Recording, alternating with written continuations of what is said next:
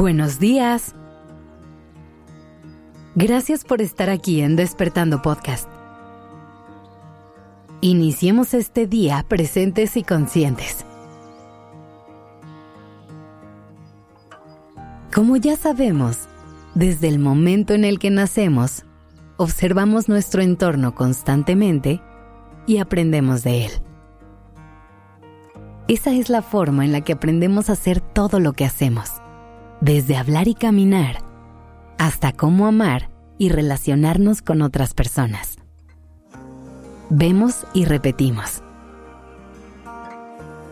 El problema es que todo esto pasa de forma inconsciente y cuando menos nos damos cuenta, ya somos una mezcla de las personas con las que crecimos.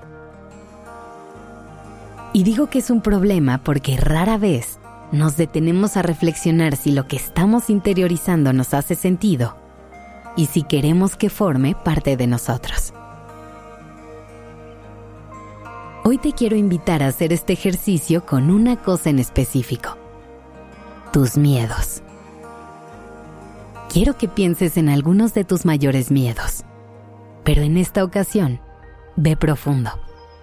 No te quedes en tu miedo a las alturas o a las arañas Piensa en ese temor a la soledad, al rechazo o al fracaso. Esos miedos que realmente te pueden llegar a quitar el sueño. ¿Lo tienes? Ok. Ahora quiero que pienses un momento de dónde crees que puedes haber aprendido ese miedo. ¿Hay alguien a tu alrededor que lo comparta? ¿Hay algunas creencias que hayas crecido escuchando que lo refuercen? Es probable que muchos de los miedos que tienes hoy los hayas aprendido de las personas que estuvieron cerca de ti al crecer y tengan un impacto importante en tu vida. Como decíamos al inicio, aprendemos de lo que vemos Así que si siempre vimos que nuestra madre hacía lo que fuera por no defraudar a sus seres queridos y rechazaba por completo la idea de poderse equivocar, nosotros lo interpretamos como que el error no es una opción viable y que tenemos que hacer lo que sea por darle gusto a nuestra gente.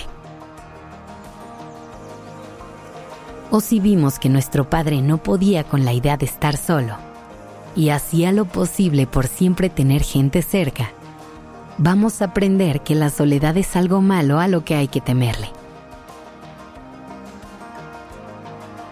Por eso es que siempre te repito lo importante que es cuestionarlo todo. Que no hay que creer automáticamente en todo lo que vemos, sino que hay que detenernos y realmente preguntarnos si compartimos esas ideas y creencias y si queremos hacerlas parte de nuestra vida. Esa es la forma en la que logramos crecer y evolucionar, creando estos filtros y atreviéndonos a hacer las cosas diferentes. Muchos de los miedos que aprendes de alguien más son sumamente importantes y necesarios. Es así como en nuestros primeros años de vida entendemos que hay cosas que son peligrosas, como el fuego o las superficies altas. Y aprender a tenerle miedo a eso es indispensable como mecanismo de supervivencia.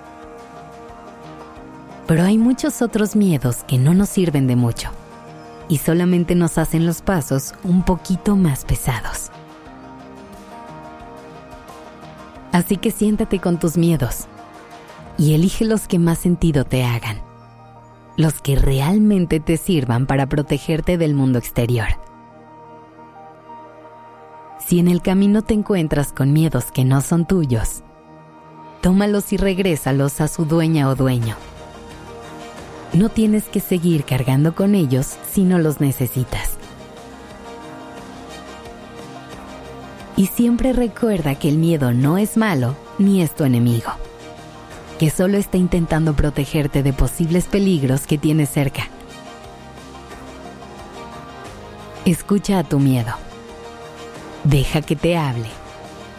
Y toma de él lo que te sirva. Solamente no le des el poder de controlar cada paso que das. Que tengas un buen día.